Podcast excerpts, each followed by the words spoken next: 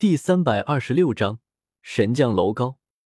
萧晨平静的看着五个长老和唐啸，冷冷道：“如何？你们还要阻止我吗？”昊天宗的人顿时大惊，他们无比震惊的看着萧晨。萧晨目光冰冷，看着昊天宗问道：“所以，你们现在的选择呢？你们要不要加入我天策府？”唐啸目光冰冷的看着萧晨，冷冷道：“我们输了就输了，但是我们宁死不屈。即便我们昊天宗灭族，我们也不会加入你们。”萧晨冰冷的目光看着唐啸，若不是看在唐月华的面子之上，萧晨必定会将昊天宗灭族的。但是萧晨还是选择了放过他们。现在。天下大事都在天策府和武魂殿的手中了，无论昊天宗选不选择，他都不会有好的结果。萧晨飞身离开了，萧晨离开了昊天宗。接下来，萧晨要考虑政变的事情了。他不知道古月娜什么时候醒过来，但是萧晨知道，他的时间不多了，他必须要尽快了。回到了天策府。萧晨忽然想起了一个人，那就是之前萧晨去请来的神将楼高。萧晨也想要制造一些工艺的魂导器，所以萧晨想要去将神将楼高请来。所以萧晨准备带着朱竹清、宁荣荣和阿银一同前往天策府制造魂导器，需要大量的金属，普通的金属力之一族不缺。但稀有金属就必须我们自己去购买了，而金属之都更新城有各种金属卖，稀有金属也不少。天策府的设计定下来，开始建设后，有玉之一族的牛高长老在就足够了。我们和泰坦长老要去一次更新城，看看能不能掏些宝贝出来，至少要将铸造普通魂导器所需的金属买回来。在接下来不到一年的时间里。我们必须要制作出一批成品。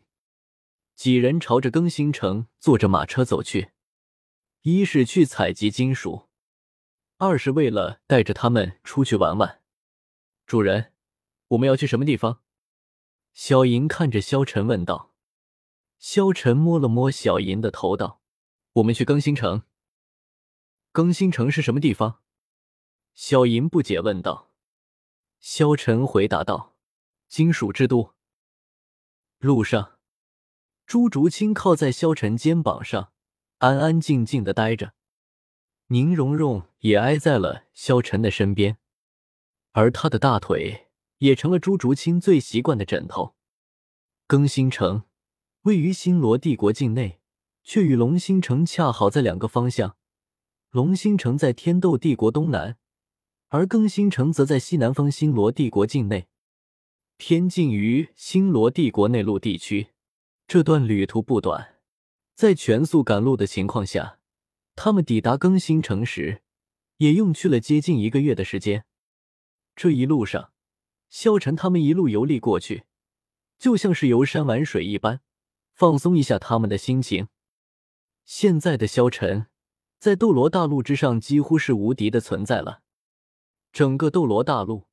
几乎没有人是萧晨的对手了，除了天上的神灵之外，萧晨几乎能够在这个大陆之上没有任何对手。萧晨现在唯一不确定能不能打赢的只有一个人，那就是自己的老婆古月娜。萧晨不知道娜儿的具体实力，只不过自己也不可能会和娜儿打。更新城是星罗帝国主城之一。但却绝对算不上什么名城，城市本身在主城领域内也只是中下游而已。斗罗大陆乃是魂师的世界，作为金属之城，它不受重视也是很正常的。铁匠的地位也就是和平民一样，铁匠协会的影响力也就在这座城市中才有些地位。武魂殿其实就是魂师协会，它却能影响到整个大陆的局势。由此可见，铁匠与魂师之间的差距有多么巨大了。萧晨他们来到了更新城，他们下了马车，放眼望去，已能看到那高大的城墙。更新城的城墙通体呈现为铁灰色，感觉上就像是金属铸造的一般。虽然还未到达城内，但隐约中已经能够感受到几分更新城带来的金属气息。宁荣荣有些雀跃的挽着朱竹清的手：“终于到了，这一路上坐马车坐的我都骨头都要软了。”阿银跟在了萧晨的后面，喃喃道：“这里是什么破地方？一点泥土都没有。”小银是蓝银草，所以他还是比较喜欢泥土。这种金属之都，一点泥土都没有，所以寸草不生。萧晨笑着看着阿银道：“这里是金属之都，所以没有泥土很正常。”阿银似乎有些不满，但是还是跟在了萧晨的后面。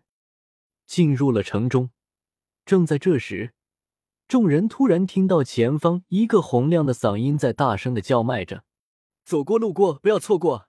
当今铁匠协会会长神将之王楼高在传，弟子亲手打造辉煌亮银铠，只此一件，优惠出售了。”楼高，泰坦有些疑惑的道：“老楼的在传弟子也需要沿街叫卖吗？”“哦，楼高就是铁匠协会会长。”说他是神将之王也没什么错，我更擅长对各种金属进行提炼锻造，他则更擅长一些精巧的技术。萧晨点了点头，虽然他没有和别人说过，但是这一次他便是为了这神将楼高来的。大街之上，巡逻士兵不断的在城中行走着，普通的步兵最多只是配备皮甲。而这更新城的步兵也算是近水楼台，居然都是身着轻型金属铠甲，一共十余人，为首一人看上去三十岁左右的样子，他的铠甲明显要厚实一些，手扶腰间长剑剑柄，大踏步的走了进来。马车停在了一座高大的建筑物前，抬头看去，这巨大的建筑至少有三十米高，占地面积极广。在这市中心区域能够占据如此大的地方，可见其对于这座城市的重要性了。整体看上去，这座建筑就相当于是所托城的大斗魂场。在建筑正上方，悬挂着一块黝黑的铁匾，上面没有字，只有一柄锤子和一柄凿子两个凸起的图案。这座巨大的建筑看上去有些粗犷，并没有任何华丽的装饰。大门处甚至连个守卫都没有，但来来往往的人流确实络绎不绝。三扇大门敞开，从外面就能看到里面熙熙攘攘的人流。泰坦呵呵一笑，道：“既然来了，总要先去见见老朋友。府主，我们走吧。”